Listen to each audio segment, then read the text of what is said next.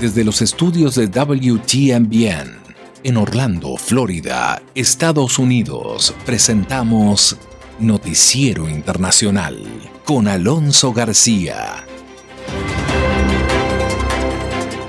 Un cordial saludo y gracias por permitirme compartir con usted estos minutos de noticias con los hechos más relevantes de Estados Unidos, América Latina y el mundo. Ya es viernes viernes 4 de junio del 2021. Estos son los titulares de la presente edición. Empresa colombiana de cannabis cotiza en la Bolsa de Nueva York. Y tenemos un completo avance de la situación del COVID-19 en Latinoamérica que ha sido ofrecido por la OPS, y Estados Unidos pretende prácticamente doblar la partida presupuestaria en Centroamérica. Y la administración de Biden pone fin a los protocolos de protección al migrante que obligaba a los solicitantes de asilo a permanecer en México en espera de resolución de sus casos. Tenemos también las reacciones de la reapertura económica de Colombia. El gremio de los doctores, de los médicos, rechazan esta reapertura económica. Tenemos toda la información desde Colombia con Manuel Arias Naranjo. ¿Y qué me dice usted de esto? Estados Unidos se las ingenia con incentivos para vacunar a más gente. Cerveza gratis están ofreciendo. Y la ciudad de Los Ángeles está ofreciendo asistencia a los latinos impactados económicamente por la pandemia. Y los gobiernos latinoamericanos nada, ¿eh? Le tenemos también un avance de lo último que ha explorado la comunidad médica sobre las secuelas que puede dejar el COVID-19. Todo esto en 20 minutos, en menos de 20 minutos, aquí en Noticiero Internacional.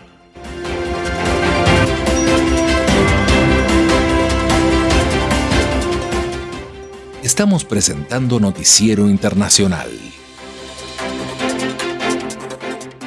un recorrido por los acontecimientos que son noticia en Estados Unidos, América Latina y el mundo. Este es el momento indicado para quedar bien informado. Vamos a los hechos. Gracias Juanjo Garone, vamos de inmediato con el desarrollo de las noticias.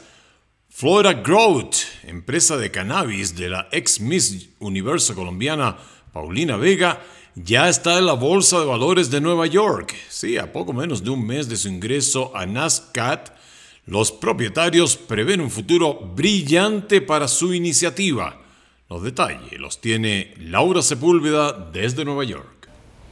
Colombia despenalizó en 2017 el uso medicinal y científico de la marihuana. En septiembre de 2020 ya se habían expedido en el país 827 licencias para la siembra y producción de la misma. Flora, empresa de cannabis originaria de Toronto, pero que basa su producción agrícola en Colombia, es una de las pioneras en hacer parte de Nasdaq en la Bolsa de Valores de Nueva York. El mercado de cannabis es un mercado estimado en 250 billones de dólares. En Colombia estamos cultivando unos de los gramos de flor seca de cannabis más bajos en términos de costo de todo el mundo. Luis Merchan, presidente y CEO de Flora Growth, destaca la experiencia productora y exportadora de Colombia en el mercado de las flores en el ámbito mundial. Esto, según la ex Miss Universo y fundadora de la empresa, Paulina Vega, les asegura conocimiento y experiencia suficiente para trabajar con la flor de cannabis, que tiene un corte especializado. Tenemos una historia muy especial, muy única y muy poderosa eh, teniendo un cultivo de CBD en Colombia, teniendo nuestro propio laboratorio y teniendo todas estas herramientas para poder desarrollar productos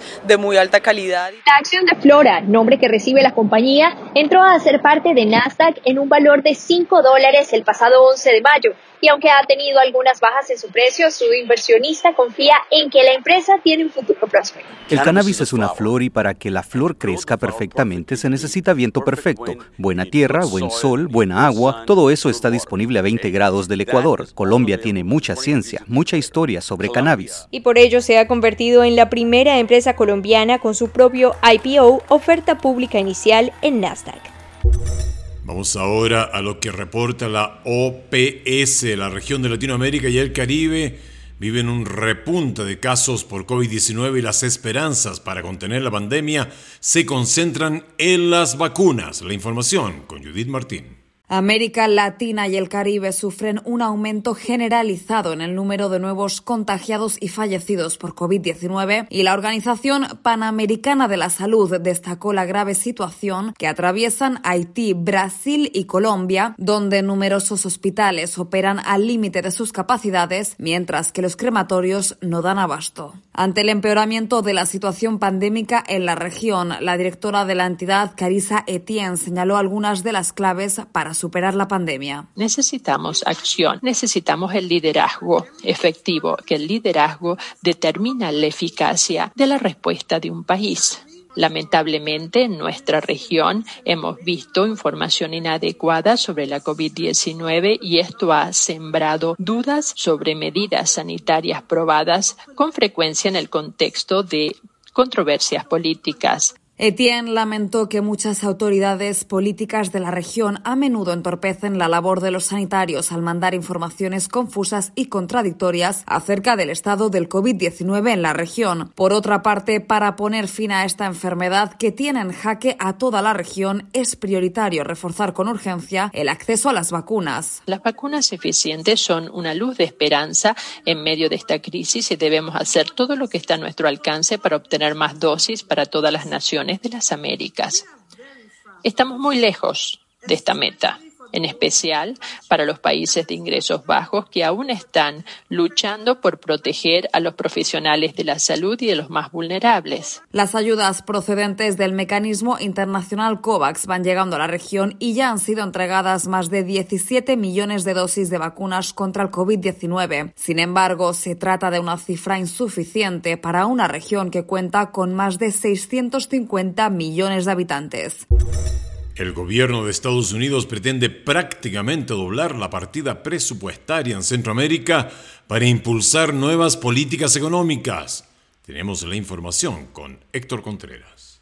El presidente de Estados Unidos, Joe Biden, presentó las partidas del presupuesto de su gobierno que serían destinadas a algunos países de la región latinoamericana y que forma parte de su primer presupuesto federal, el cual incluye un ambicioso plan para estimular las finanzas del país y fortalecer las relaciones económicas con otras naciones del mundo. El documento para el año fiscal 2022 pretende destinar 861 millones de dólares en Centroamérica, lo que supone casi el doble de lo destinado en el año fiscal 2021 realizado por el expresidente Donald Trump. Desde los primeros días de la administración Biden, la situación migratoria en la frontera sur de Estados Unidos ha sido un tema persistente en el gabinete. La partida presupuestaria para Centroamérica tendría relación con los 4 mil millones de dólares que el mandatario estadounidense anunció para combatir la crisis migratoria que se vive en los países que conforman el Triángulo Norte, Guatemala, Honduras y El Salvador.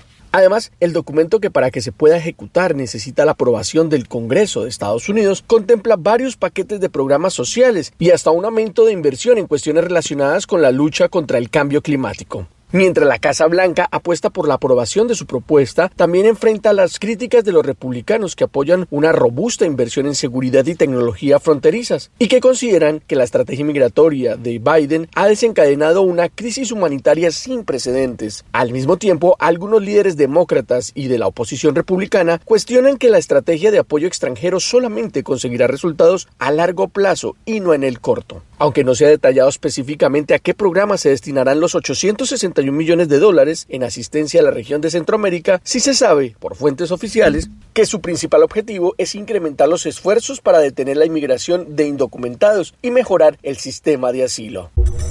La administración de Joe Biden acabó con los protocolos de protección al migrante que obligaban a los solicitantes de asilo a permanecer en México a la espera de la resolución de sus casos. La información la tiene Judith Martín Rodríguez. Luego de años de una política migratoria regida por los protocolos de protección al migrante, Estados Unidos puso fin a esta etapa impulsada por el exmandatario Donald Trump. La administración Biden presentó un documento por el que formalmente acabó con la forma política conocida como Quédate en México, la cual dificultaba los trámites para los solicitantes de asilo que cruzaban la frontera sur, devolviéndolos a México y obligándoles a permanecer ahí hasta que un juez determinara una resolución, proceso que podría llevar hasta años. Más de 70.000 migrantes fueron enviados de regreso a México desde enero de 2019 hasta que Biden se convirtió en presidente de la nación, momento en el que dicha práctica quedó suspendida temporalmente y a partir de entonces más de 11.000 personas con casos activos han podido ingresar al territorio estadounidense mientras esperan la resolución de sus casos. El secretario de Seguridad Nacional, Alejandro Mayorkas, aseguró que mantener políticas como esta sería incompatible con la visión y los valores del gobierno de Biden y además añadió que sería un uso inadecuado de los recursos que su departamento otorga y los costos superarían con creces los beneficios. Por su parte, algunos republicanos manifestaron el desacuerdo con la medida y John Katko, el principal republicano de la Comisión de Seguridad Nacional de la Cámara de Representantes, aseguró que era un error muy grave y que obstaculizaría las labores para reducir el número de migrantes que ingresan al país por la frontera sur. Actualmente todavía se mantienen algunas de las medidas de seguridad decretadas por el expresidente Donald Trump en el marco de la pandemia del COVID-19 y que impiden el ingreso de migrantes, expulsándolos sin darles la oportunidad de solicitar asilo alegando cuestiones de salud pública. Sin embargo, Mallorcas afirmó que mantienen conversaciones para eliminar tales medidas, aunque se desconocen más detalles. Nos vamos a Colombia, en donde gremios médicos rechazaron la reapertura económica decretada en Colombia, pese a encontrarse en el pico más alto de la pandemia del COVID-19. Desde Colombia tenemos al corresponsal Manuel Arias Naranjo con la información. Con las unidades de cuidados intensivos prácticamente saturadas en las principales ciudades del país, masivas aglomeraciones en las calles por el paro nacional y cifras récord de contagios y fallecidos por COVID-19, Colombia reabrió los sectores económicos que aún estaban paralizados y pese a las advertencias del ministro del Interior, Daniel Palacios. En los municipios donde haya ocupación superior al 85%, las discotecas y los lugares de baile, así como las aglomeraciones públicas, todavía no están autorizadas. Sin embargo, urbes como Bogotá, Cali y Medellín, que se encuentran en el pico de la pandemia y donde la ocupación de sus unidades de cuidados intensivos está al límite, determinaron que a partir del 8 de junio reabrirán totalmente para hacer frente a la crisis social y económica expresada por la población en el paro nacional, tal como lo indica Alejandro Gómez, secretario de Salud de Bogotá. Desde el 28 de abril la ciudadanía nos ha mandado un mensaje distinto, priorizó otras cosas sobre el fenómeno epidemiológico, de modo que a partir del 8 de junio el mensaje es a redoblar el autocuidado. Aunque entienden la crisis social y económica que atraviesa el país, los gremios médicos expresaron su preocupación ante un posible colapso del sistema de salud. La infectóloga Jessica Giraldo dijo que hay que adoptar medidas urgentes para contener los contagios y las muertes relacionadas con el nuevo coronavirus. Ante el incremento de este riesgo que será inevitable tener un plan de políticas públicas mucho más fuertes como el incremento notorio en la realización de pruebas. Mientras el país ya administró más de 10 millones de dosis de vacuna contra el COVID-19, los expertos señalaron que cada vez las unidades de cuidados intensivos están más llenas de jóvenes entre 20 y 40 años, justamente el grupo poblacional más activo en la reapertura de la vida social y económica. ¿Y qué me dice usted de esto? El presidente Joe Biden reforzó un plan de llamado a la acción para lograr el objetivo de vacunar al 70% de los adultos para el Día de la Independencia. Al mismo tiempo, la Casa Blanca prometió llevar las vacunas a los centros de detención de inmigrantes y además se ofrece cerveza gratis para quien se desee vacunar. La información con Jorge Gobián. Cerveza gratis, boletos para el Super Bowl y los juegos de la Liga de Béisbol y hasta premios en efectivo. That's right. Get a shot and have a beer. La Casa Blanca anunció nuevas alianzas con empresas privadas para incentivar la masiva vacunación en el país. El nuevo objetivo fue presentado por el presidente Biden. Trabajaremos con negocios de todo el país para lograr un impacto aún mayor durante el próximo mes. También estamos comenzando este fin de semana con el fin de semana de campaña nacional, donde miles de voluntarios tocarán puertas y alentarán a sus comunidades a vacunarse. El llamado a la acción llega como un objetivo para lograr que 70% de los adultos estadounidenses reciban al menos una dosis de las vacunas para el 4 de julio, el día que Estados Unidos celebra su independencia. Hasta la fecha, 52% de los adultos estadounidenses están completamente vacunados, mientras los casos positivos de COVID-19 se han reducido en un 90%, según datos oficiales. Al mismo tiempo, la Casa Blanca respondió al llamado de organizaciones sin fines de lucro, como la Unión Americana de Libertades Civiles, que exigen que se distribuyan vacunas para los más de 23.000 detenidos en los centros de inmigración y control de aduanas, ICE por sus siglas en inglés. La vocera del presidente Biden respondió.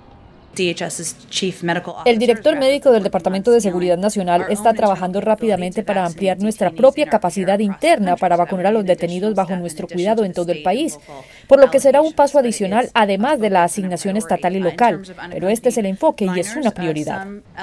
Hasta el 5 de mayo, 2.707 detenidos en instalaciones de ICE habían recibido al menos una dosis de las vacunas. Y al menos un 50% de ellos había sido inmunizado completamente. Nos vamos a Los Ángeles, California, Estados Unidos. El 70% de los hispanos en esta ciudad han experimentado serios problemas financieros debido a la pérdida de empleos y otros impactos económicos durante la pandemia. Mientras mejora el panorama, la ciudad promueve programas de asistencia para ayudar a los más afectados, incluyendo a indocumentados. El informe con Verónica Villafañe desde Los Ángeles. Usted está pagando impuestos. La pandemia le pegó duro a la comunidad latina a nivel económico, y eso es porque un gran número de latinos trabajan en la industria del servicio que sufrió grandes pérdidas de empleo. Durante la pandemia sí bajó el trabajo, entonces no estuve trabajando por la cuarentena. Reina, una estudiante universitaria, trabajaba en una tienda. Pararon las ventas y tuvimos que parar de trabajar y cerraron. Una encuesta reciente realizada por organizaciones sin ánimo de lucro indica que el 71% de latinos en Los Ángeles experimentaron serios problemas financieros debido a la pérdida de empleos o reducción de salarios a causa del cierre de la economía. Durante la pandemia, la ciudad de Los Ángeles implementó programas de asistencia y ofreció incentivos económicos para ayudar a comunidades latinas de bajos ingresos y a indocumentados. Nuestros centros de recursos tienen muchos programas que ofrecen servicios para familias. Sofía Zavala, que trabaja para la ciudad de Los Ángeles, dice que además de programas de comida y subsidios de alquiler, el más popular es el de ayuda gratuita para la preparación de impuestos en diferentes centros comunitarios. Muchos lugares ofrecen financial coaching, como si por ejemplo usted quiere agarrar sus finanzas en orden, son servicios que también tiene la ciudad. Reina aprovechó esa ayuda y ahora quiere enfocarse en rehacer su vida post pandemia. Estoy lista para que reabran todo y pronto regresar a trabajar, que es lo más importante. Y tal como hemos escuchado, cerveza gratis para los que se quieren vacunar. La ciudad de Los Ángeles da asistencia a los latinos impactados económicamente, incluyendo a los indocumentados. Y en nuestra querida América Latina, sin comentarios, sin comentarios. Pasamos a otro ámbito de la noticia. Los científicos han dicho que todo sobre el COVID-19 es nuevo para la comunidad médica, desde su origen hasta sus implicaciones. De hecho, muchas de las consecuencias que surgen tras padecer el virus hasta ahora empiezan a revelarse de forma más clara y como lo dice Adriana Arevalo, han empezado a aparecer una oleada de pacientes con síntomas post-COVID que preocupan a los médicos y pacientes. Las salas de emergencias de Estados Unidos ya no están abarrotadas de pacientes con COVID-19. Actualmente empiezan a ocuparse con pacientes que ya padecieron el virus y que ahora, meses después, presentan síntomas delicados que al parecer están relacionados con el coronavirus. El problema cardíaco, el problema pulmonar, Llegamos así al término de la última edición de la semana de Noticiero Internacional. Nos volveremos a juntar el próximo lunes acá, en su radio favorita. Nuestro agradecimiento a Broadcasting Board of Governors por el apoyo dado con corresponsales en los lugares de los hechos. Esta ha sido una producción de la WTMBN, presentado a usted por cortesía de su radio. A nombre de todo el equipo, le deseamos un maravilloso viernes y un extraordinario fin de semana. Cuídese mucho.